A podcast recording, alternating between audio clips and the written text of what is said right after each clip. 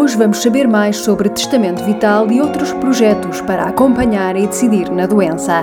Acompanhe também o irmão Darles Anon na meditação das leituras deste domingo.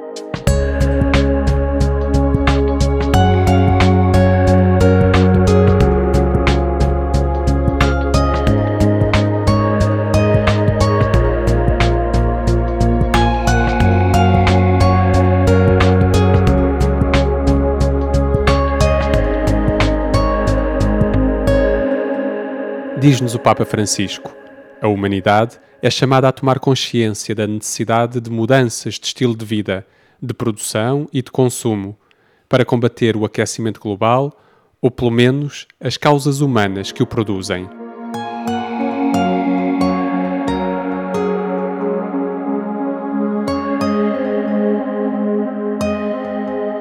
Bem-vindo ao Caminho de Emaús. Sabe o que é o Testamento Vital? E as diretivas antecipadas de vontade. A nossa conversa de hoje é sobre os cuidados médicos que se podem recusar ou integrar com outros. Não perca a conversa depois do minuto do CAT de hoje. Bento Oliveira responde à pergunta: há um direito ao trabalho? O trabalho remunerado é uh, maioritariamente uma das grandes fontes que as pessoas têm para a sua subsistência. Todos nós queremos ter um trabalho digno em que sejam garantidos os nossos direitos, os nossos deveres. O trabalho é aquilo que dá dignidade à pessoa. Quem trabalha uh, sente-se digno e, uh, de, de, receber a justa remuneração. Quando caímos no contrário ao trabalho, no desemprego, toda a estrutura uh, básica da pessoa, toda a sua integridade é posta em causa. Muitas vezes a pessoa não se sente, não se sente bem consigo própria, não se sente útil para a sociedade, não se sente bem integrada, inclusive na sua própria família. Portanto, é justo que para um, um trabalho que a pessoa exerça uh, em sua plena ocupação também seja uh, ressarcida com um justo ordenado.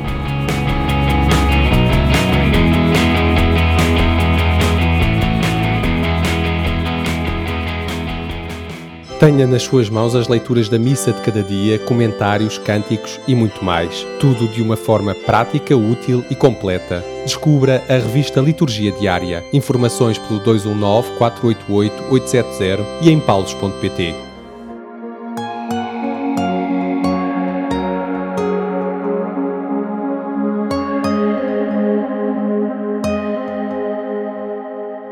Portugal, é possível fazer diretivas antecipadas de vontade para quando a pessoa não estiver em condições de decidir na doença. Ana Sofia Carvalho, especialista em bioética, explica-nos de que se trata e apresenta também algumas alternativas que, na sua opinião, são melhores para todas as pessoas. Não me pareceu muito entusiasmada com esta com o testamento vital, não é? Até diz que segue o caminho errado. Por que é que diz isso? Neste momento já é uma, já é uma opinião uh, que tem factos concretos, ou seja, aquilo que aconteceu em Portugal, portanto, houve na altura uma corrida legislativa uh, ao testamento vital, como se o testamento vital fosse realmente resolver todos os problemas do Sistema Nacional uh, de Saúde, e aquilo que aconteceu é que realmente os números são muito limitados, e, portanto, há um número muito pequeno de pessoas que realmente aderiu a, a, a, declarações antecipadas de vontade. Em Portugal, as declarações antecipadas de vontade assumem duas, duas formas que podem coexistir ou podem existir independentemente uma da outra. Uhum. Ou seja, as declarações antecipadas de vontade têm esta questão do testamento vital, que é um processo que, portanto, que as pessoas têm, têm que preencher, têm que validar, portanto, é um processo bastante demorado e complicado. E depois tem uma, uma, outra situação que é a nomeação de um procurador de cuidados de saúde. Uhum. Ou seja, em situações uh, que eu não estiver com autonomia para tomar as minhas decisões, ter a possibilidade de ter alguém que me conhece, que eu declaro que é a pessoa que, que quero que tome essas decisões e, portanto, essa pessoa, numa altura em que eu não esteja capaz de tomar as decisões, tomará as decisões uh, por mim, uhum. partindo, obviamente, do pressuposto que me conhece o suficiente para saber aquilo que eu gostaria numa situação específica. Uhum.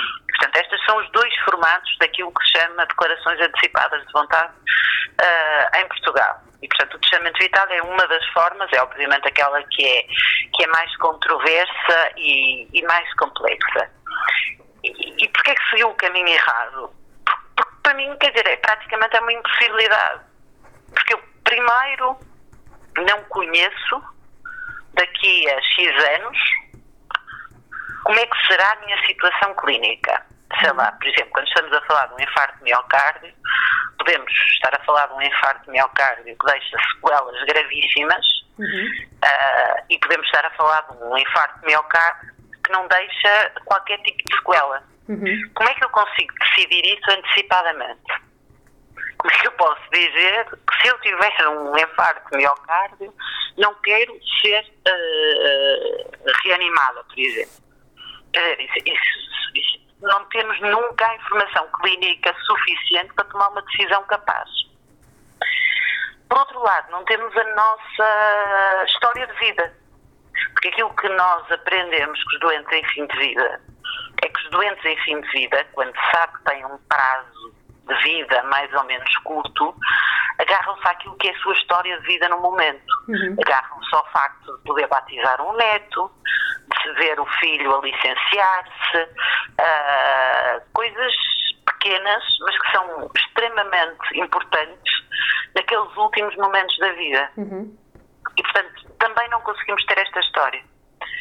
E, portanto, realmente, quer dizer, não, não faz sentido que exista um documento desta natureza, ainda por cima um documento tendencialmente vinculativo, onde faltam elementos para a tomada de decisão que são elementos cruciais, que a não existirem inviabilizam a possibilidade de se tomar uma decisão antecipadamente. E esta suposição estende-se também ao Procurador de Cuidados? Um bocadinho diferente. Obviamente que o Procurador de Cuidados também tem alguns problemas, não é?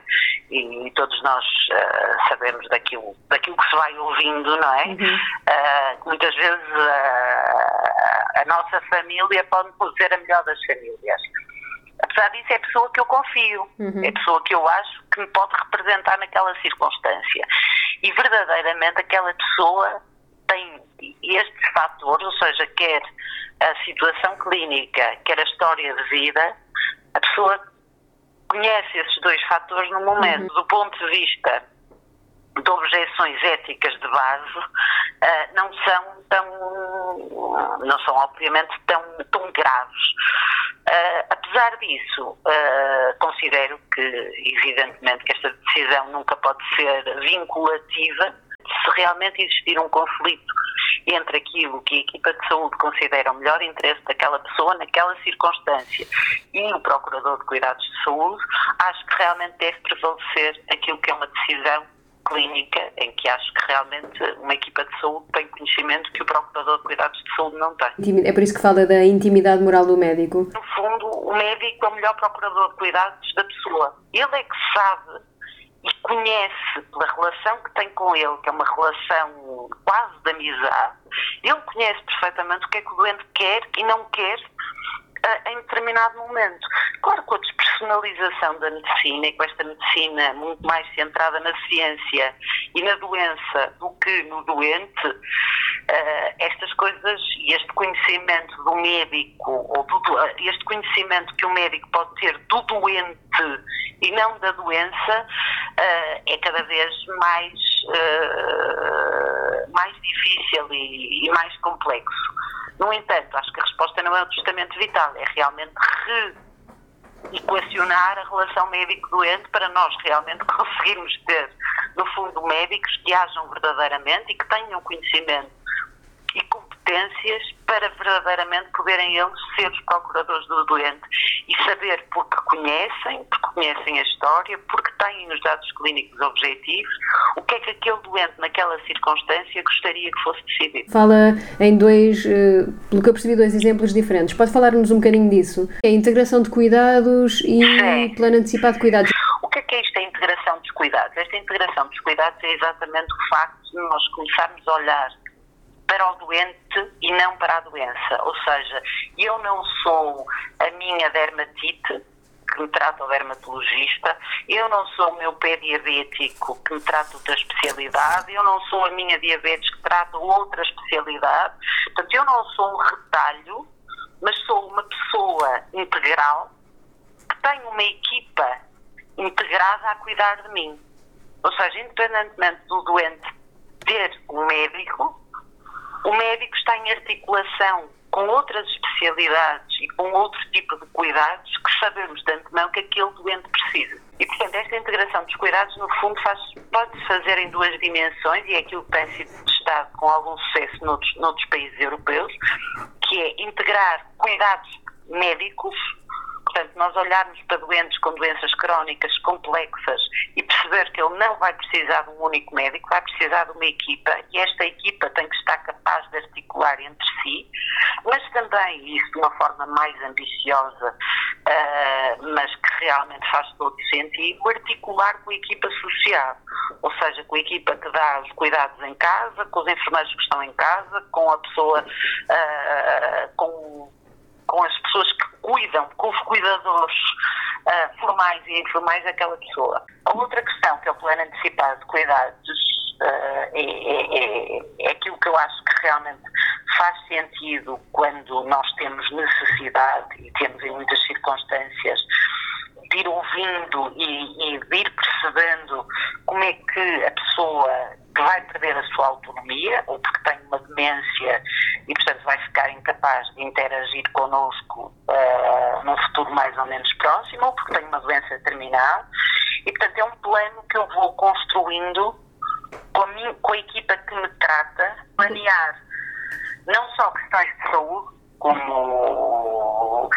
quero ou não quero, ou se quero morrer em casa, se quero ou não quero medidas extraordinárias ou, ou, ou medidas mais invasivas nas questões de fim de vida, mas também outras questões muito, muito, muito cotidianas que realmente criam uma angústia em quem sabe que uh, vai entrar num processo uh, de final de vida uh, mais ou menos curto prazo. Uhum. Como, por exemplo, as questões relacionadas com as contas dos bancos, as questões relacionadas com, sei lá, por exemplo, lembro-me que, que na Escócia usavam o exemplo de, das pessoas pedirem que se forem internadas de urgência para telefonarem ao filho para ir dar comida ao cão, ou para ir uhum. passear o cão, ou para ir passear o gato. Há bocadinho disse que, ou percebi que disse que o nosso, o nosso sistema de saúde não está preparado para isto. Falava da primeira, da primeira alternativa é. de que falava. É a primeira nem a segunda. Infelizmente, não é só o sistema, é as próprias pessoas. Que nós habituamos a estes sistemas de especialidades uh, e, portanto, as, as, consultas são consultas de especialidade. O doente é visto ao retalho, porque nós socialmente não estamos preparados para falar da morte. As pessoas não querem pensar na sua própria morte, as pessoas não querem pensar na morte dos outros. Uh, a morte é uma coisa que é escondida e que se fala e, portanto, tem que haver claramente esta mudança no paradigma das pessoas olharem para a morte e perceberem que realmente o facto de não falarem da morte e o facto de nós vivermos esta conspiração de silêncio à volta da morte, aquela ideia de que vamos visitar um familiar que, tem, que está uh, nos últimos dias de vida e antes de entrar enxugamos as lágrimas, ou pedimos ao médico para nos contar a verdade sobre o diagnóstico, senão ele vai sofrer muito. Quer dizer, isto no fundo é, é assustador, porque uhum. aquilo, aquilo que nós estamos a fazer, primeiro estamos a proteger de sofrimento, mas por outro lado estamos a, a fazer com que aquela pessoa não possa expressar os seus sentimentos e não possa cumprir alguma coisa que desejaria. Seguimos aqui no caminho de Amaús com Caminhos para a Vida. O irmão Darles Anon acompanha-nos a seguir na meditação das leituras deste trigésimo domingo do Tempo Comum. A nascer, a crescer e a morrer,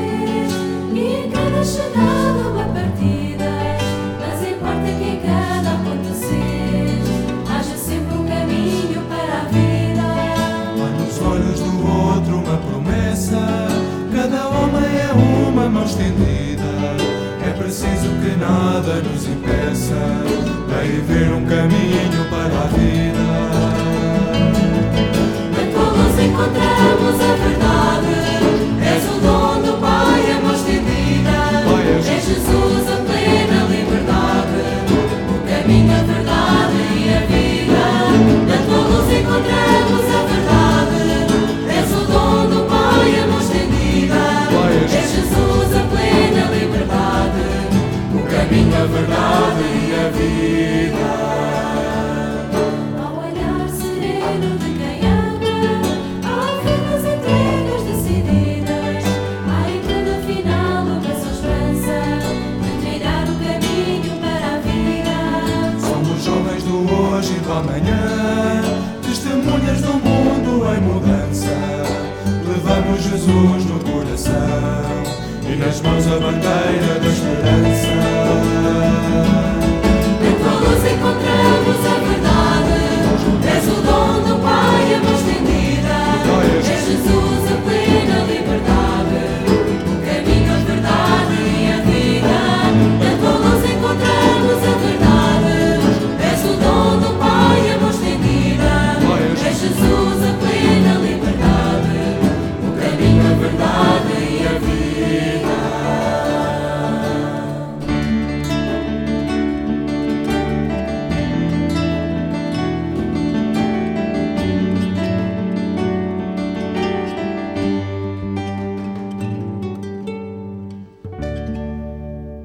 Diz-nos o Papa Francisco na encíclica Laudato Si: a política não deve submeter-se à economia.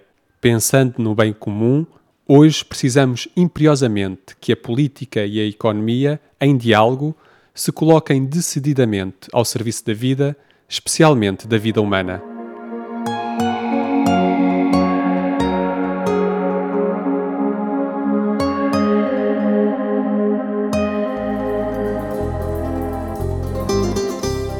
Armando, bem-vindo ao Caminho de Emaús, sempre com novidades muito práticas e muito úteis para os nossos ouvintes, novidades editoriais. Um livro que nos trazes hoje, mais um livro que nos trazes hoje. Que livro é este? Trata-se do livro Pode-se Viver Bem 50 receitas psicológicas prontas para usar. Muito prático, muito útil. Toda a gente quer viver melhor e poder viver bem é uma excelente um excelente lema de vida. Como é que este livro nos ajuda a, que, a viver melhor? Neste livro podem encontrar-se conselhos práticos para melhorar a saúde psicofísica. No livro são abordados alguns problemas eh, muito comuns na vida de todos nós, tais como a ansiedade, o stress, os medos, fobias, a depressão, insônia conflitos de casal, o luto, entre outros. No total, são 50 temas que são abordados neste livro. O livro está organizado da seguinte forma: para cada tema é, é feita uma breve explicação de cada um dos sintomas ou problemas que são abordados. E depois apresentam-se conselhos práticos eh, que poderão ajudar a controlar melhor esses mesmos sintomas. E por fim, algumas técnicas de relaxamento que poderão servir para ajudar a combater ou a suavizar esses mesmos sintomas. É, portanto, um livro muito prático, muito terra a terra, com problemas e com questões muito do dia a dia das pessoas. Exatamente. O livro dirige-se a todas as pessoas que sofrem com, este, com estes sintomas, com estes problemas, mas também uh, a quem quer sozinho saber mais acerca do bem-estar psicológico no geral. E quem quiser conhecer então o livro, eh, como é que poderá conhecê-lo, folheá-lo ou, ou, saber mais sobre ele através também de algum contacto? Poderá uh, conhecê-lo e adquiri-lo nas nossas livrarias Paulos de Lisboa, Porto, Fátima, Ponta Delgada ou Fundão ou em qualquer outra boa livraria perto de si. Poderá também, através do nosso serviço de apoio ao cliente, basta para isso ligar o 219 488 874 ou então, através de, da, internet, poderá entrar no nosso site paulos.pt e fazer por lá a sua encomenda. São muitas as, as, formas e as oportunidades para conhecer este livro, também tantos outros, internet, telefone, físico e um pouco por todo o país. Uh, uh, ficamos então a aguardar uma visita, uh, seja de que forma for. Esperamos por ti para a semana. Votos de boa leitura e até para a semana.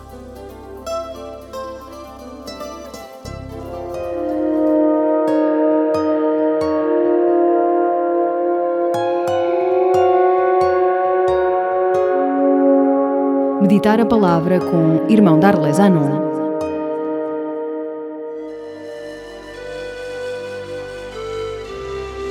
Estimados ouvintes, nesse trigésimo domingo do tempo comum, somos convidados a rever o maior de todos os mandamentos, a lei do amor, e descobrir que amar ao próximo, que está ao nosso lado, é amar a Deus, que não vemos. A leitura do Êxodo mostra que Deus, desde sempre, orientou o seu povo a cuidar, respeitar e proteger os fracos, os excluídos, os últimos da sociedade, os que vivem nas periferias geográficas e existenciais, como repete constantemente o Papa Francisco. A leitura aponta alguns desses excluídos que merecem atenção especial. São os estrangeiros, as viúvas, os órfãos, os pobres. Pessoas que estão à margem da sociedade, que não conseguem se defender com as próprias forças, por isso precisam dos irmãos. As obras de misericórdia ajudam-nos a compreender quem são os mais necessitados, quem são os que mais precisam da nossa ajuda e atenção. Quando ajudamos a qualquer um desses pequenos e fracos, não há dúvidas de que é o próprio Cristo que ajudamos, como ele próprio nos diz numa passagem do seu Evangelho. Eu estava com fome e me destes de comer, estava com sede e deste-me de beber. Era estrangeiro e recebeste-me. Estava sem roupa e me vestiste. Estava doente e cuidaste de mim. Estava na prisão e foste visitar-me. Paulo também recorda que todos os que realizam tais obras de misericórdia, ou seja, todos os que imitam Cristo, indo ao encontro do seu próximo e das suas necessidades, são dignos do reino e tornam-se modelos para a comunidade. E todas as comunidades precisam de modelos, como vemos na grande devoção aos santos e santas da Igreja. A palavra de Deus é viva e expressa-se nas ações concretas, na vida concreta dos santos. Mas não só, também se revela na nossa própria vida, cada vez que realizamos uma obra de misericórdia, quando amamos nosso irmão, o nosso próximo. No Evangelho de Mateus vemos que Jesus, questionado por alguns saduceus, reafirma a lei do amor, que supera qualquer outra lei. Diz-nos que devemos amar a Deus sobre todas as coisas e amar ao próximo como a nós próprios. De fato, o amor a Deus e o amor ao próximo estão intimamente conectados. São no fundo a mesma coisa, pois o próximo, filho de Deus, é imagem e semelhança de Deus. No momento em que amamos o próximo, agimos com caridade e justiça para com ele, estamos a amar o próprio Deus, que o criou e que nele vive e se manifesta. O outro é uma extensão de Deus. Quando descobrimos isso, conseguimos viver mais harmoniosamente, como um verdadeiro corpo que é guiado por uma única cabeça, Cristo. As obras de misericórdia são uma extensão do mandamento do amor, uma forma de viver e expressar nas relações com o nosso próximo. Por isso somos todos exortados a praticá-las com regularidade e intensidade, pois são muitos os que precisam do nosso amor.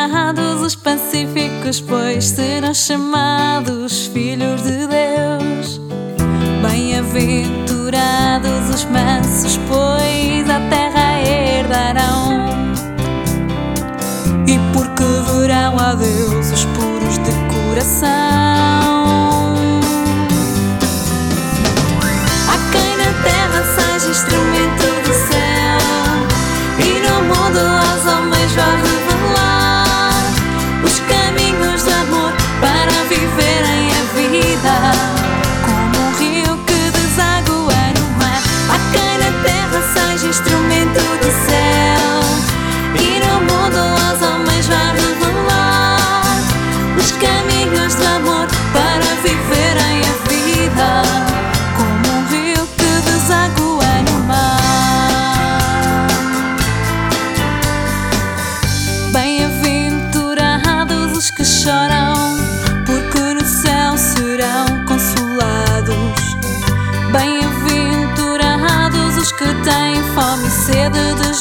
justiça, pois serão saciados.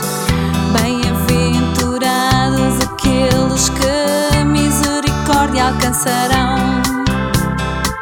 E quem por amor da justiça sofre perseguição.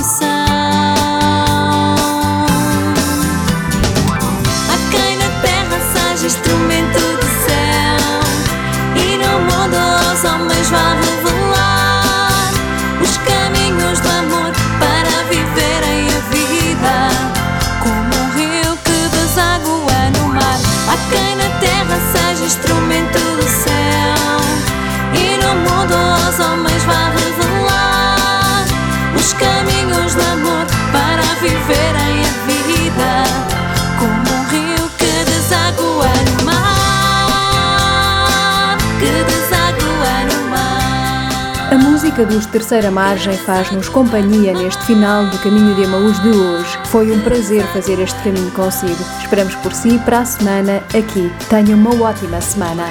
Bem-aventurado.